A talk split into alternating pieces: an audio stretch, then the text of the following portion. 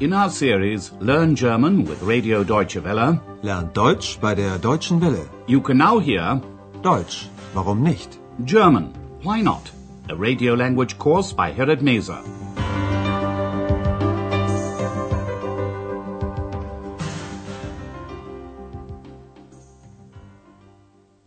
Liebe Hörerinnen und Hörer. Hello and welcome back. Today you can hear lesson 13. Hier bitte mein Schlüssel. Here's my key. In the last lesson, Hannah, the chambermaid at the Hotel Europa, was introduced to Andreas, the porter. It was an awkward situation for Andreas because X, the invisible elf, kept trying to draw attention to herself. Hannah and the manageress, Frau Berger, found this unsettling. They thought they were alone, and then they heard a voice they couldn't identify. Frau Berger asked if anyone was there, and X replied, Yes, we are. Ja, wir. Then Frau Berger noticed Andreas and asked him what he was doing. X replied in the first person plural, referring to Andreas and herself as we, wir. Wir studieren. Frau Berger couldn't, of course, see X and thought Andreas was referring to himself in the plural. She asked Andreas if he always said we when he meant to say I. Sagen Sie immer wir und meinen ich? This put Andreas in a difficult situation, and he couldn't hide his embarrassment. Realizing this, Hannah interrupted and introduced herself to Andreas as the chambermaid. Na ja, also ich bin Hannah, das Zimmermädchen. Andreas is now back at the reception desk, where he's kept very busy. People are coming and going, and Andreas has to reply to a lot of inquiries from the guests. In the next scene, one of the hotel guests, Herr Meyer, walks up to the reception desk. What does he give Andreas? And what does he say to him?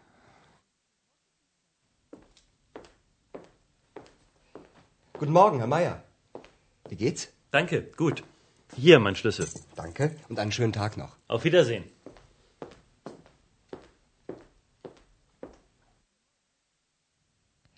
Herr Meyer puts his key on the counter and says to Andreas, Here's my key. Hier, mein Schlüssel. We'll come back to this later. But now for the next scene. A woman who checked into the hotel the previous evening goes to the reception desk. What does Andreas hand her and what does he say to her? Guten Morgen. Guten Morgen. Hier bitte, Ihr Pass. Ach ja, danke. Auf Wiedersehen. Auf Wiedersehen. Andreas gives the woman back her passport, which she kept overnight to complete her registration. As he hands it to her, he says, Here's your passport. Hier bitte, Ihr Pass. In the next scene, Dr. Thurmann, a regular guest at the Hotel Europa, goes to the reception desk. Andreas has a letter, brief, for him. Listen carefully and try to find out what Dr. Thurmann has mislaid. Guten Morgen, Herr Dr. Thürmann. Wie geht es Ihnen? Morgen. Danke, es geht. Hier ist ein Brief für Sie. So. Ein Brief. Hm. Meine Brille. Meine Brille ist weg. Woher kommt denn der Brief? Aus Berlin. Entschuldigen Sie bitte, Herr Dr. Thürmann. Da ist ja Ihre Brille. Na, na so was. Ich bin doch alt. Dr. Thurman has received a letter, and naturally he wants to find out who it's from. But he can't read without his glasses. Brille. He looks for them, but he can't find them. So he exclaims, My glasses are gone. Meine Brille ist weg. Each of the three scenes you've just heard began in the same way, with the expression Good morning. Guten Morgen. Guten Morgen, Herr Meier. Guten Morgen, Herr Dr. Thürmann. Andreas then asks Herr Meyer and Dr. Thurman how they are. Listen to his questions once again. He asks the questions in two different ways. Wie geht's? Wie geht es Ihnen? Herr Meyer is a young man, and so Andreas's question is less formal than if he were talking to an older person. Wie geht's? When he talks to Dr. Thurman, Andreas asks the same question in a more formal and polite manner. Wie geht es Ihnen? Herr Meyer replies, Fine, thanks. Danke. Gut. Dr. Thurman's answer is a little vaguer. Not so bad, thanks, he says. Danke. Es geht. Then Herr Meyer hands in his key. Hier. Mein Schlüssel. Andreas hands back the passport to the woman who registered at the hotel the previous evening. Hier bitte. Ihr Pass. Dr. Thurman thinks he's lost his glasses. My glasses are gone, he says. Meine Brille ist weg. Dr. Thurman looks for his glasses, but he can't find them.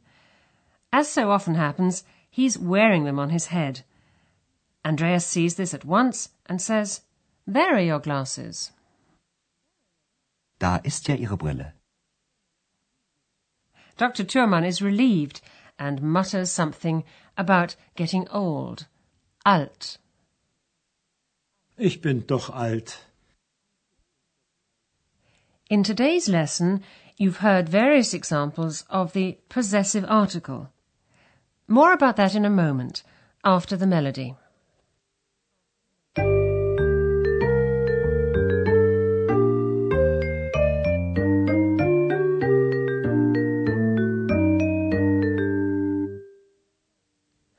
When people refer to things that belong to them, they use a possessive article in the first person singular.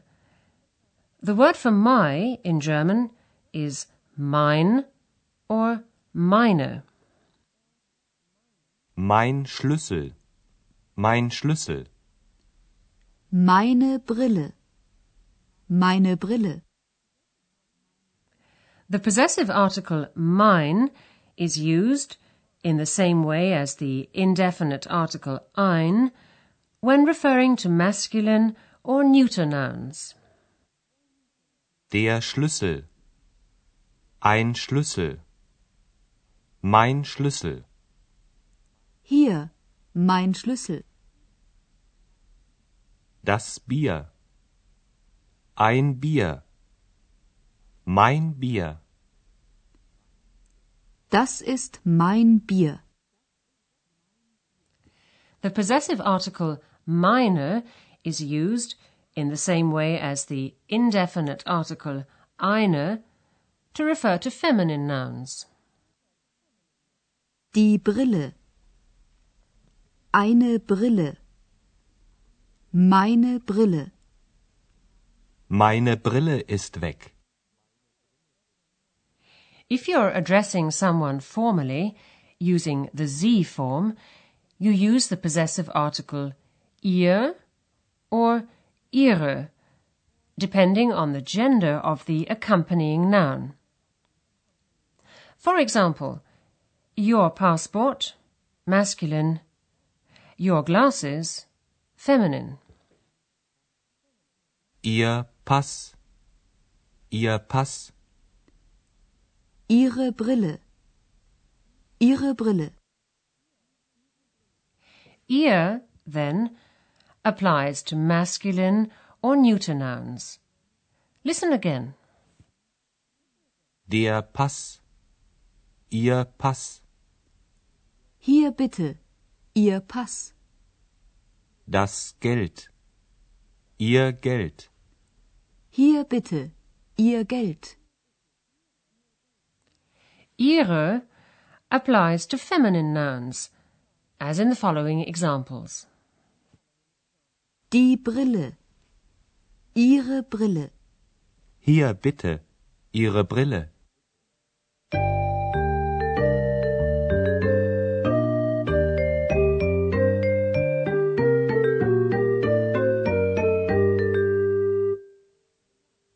This brings us to the last scene in the hotel. X, the invisible elf, thinks Andreas has been neglecting her and she demands his attention. To make her presence felt, X starts playing around with various things at the reception desk, including Andreas's fountain pen, Füller. As you may have noticed, Andreas and X address one another informally. They call each other du. The possessive article in the second person du form is dein before masculine and neuter nouns and deine before feminine nouns. Listen to the conversation between Andreas and X. Äh, Dr. Thürmann reicht den Brief mit was man mit Frau Blanca. Das ist mein Füller. Dein Füller? Ach so, das weiß ich doch nicht. Ist das auch deine Brille? Nein, X sei still, ich arbeite. Arbeiten, arbeiten. Der Mensch arbeitet immer. Now you can hear all four scenes at the reception desk from the beginning. While you're listening to the music, sit back and relax.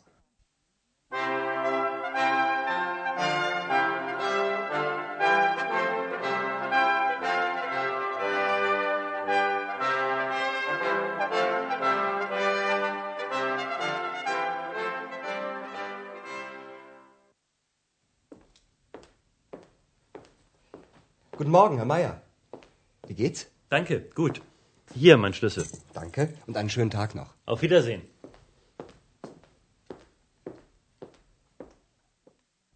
Andreas hands back a passport to a woman who registered at the hotel the previous evening. Guten Morgen. Guten Morgen. Hier bitte, Ihr Pass. Ach ja, danke. Auf Wiedersehen. Auf Wiedersehen. Dr. Thurman has received a letter, but he can't read without his glasses, and they're missing.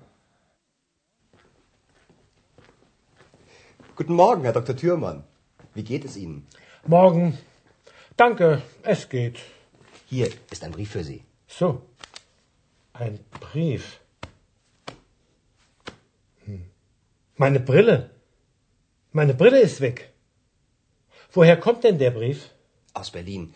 Entschuldigen Sie bitte, Herr Dr. Thürmann, da ist ja Ihre Brille. Na, na so was. Ich bin doch alt. Meanwhile, X decides to annoy Andreas.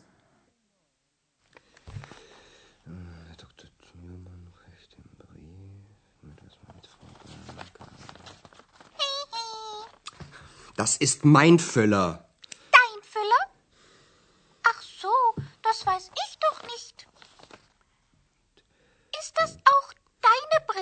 Nein, X sei still, ich arbeite. Arbeiten, arbeiten. Der Mensch arbeitet immer. Well, that's all for today. Goodbye for now, and do join us for the next lesson. Tschüss. You've been listening to our language course Deutsch, warum nicht? A production of Radio Deutsche Welle in cooperation with the Goethe Institute in Munich.